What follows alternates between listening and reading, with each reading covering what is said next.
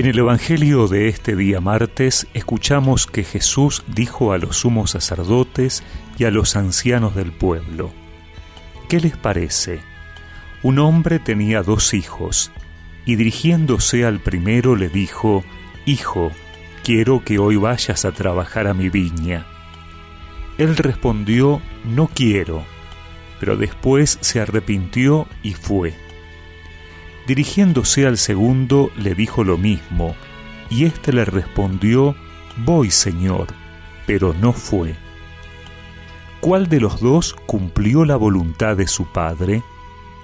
El primero, le respondieron. Jesús les dijo, Les aseguro que los publicanos y las prostitutas llegan antes que ustedes al reino de Dios. En efecto, Juan vino a ustedes por el camino de la justicia y no creyeron en él. En cambio, los publicanos y las prostitutas creyeron en él. Pero ustedes, ni siquiera al ver este ejemplo, se han arrepentido ni han creído en él.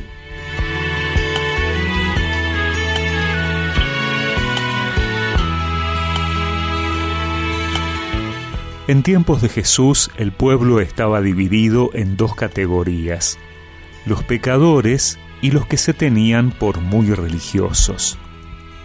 Unos y otros son hijos de Dios, pero para Jesús el acento recae no sobre lo que son, sino sobre lo que hacen o dejan de hacer.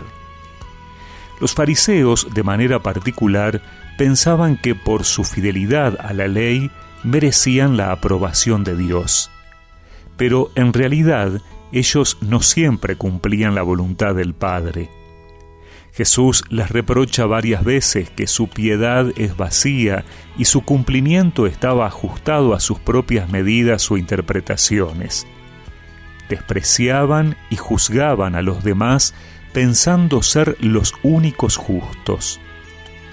Por eso el Señor les muestra que en verdad son los pecadores que antes rechazaron la voluntad de Dios los que ahora le obedecen al aceptar primero la predicación de Juan el Bautista y luego la de Jesús. Los publicanos despreciados por los demás judíos habían mostrado más disponibilidad para seguir a Jesús. De hecho, uno llegó a ser discípulo y otro se convirtió y las prostitutas habían mostrado frente a Jesús una actitud de conversión y amor. Y los jefes que han visto eso no han querido arrepentirse y seguir a Jesús, por eso son ellos los que no están cumpliendo la voluntad del Padre.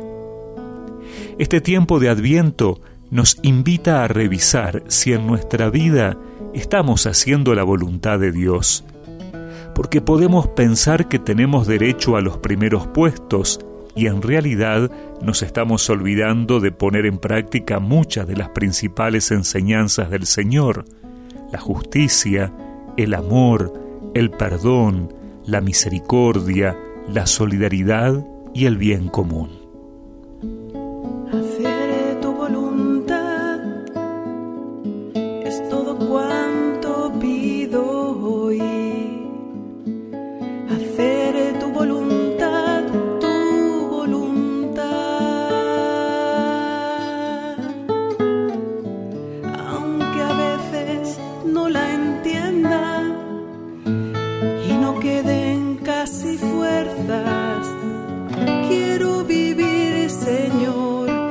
Hacer tu voluntad.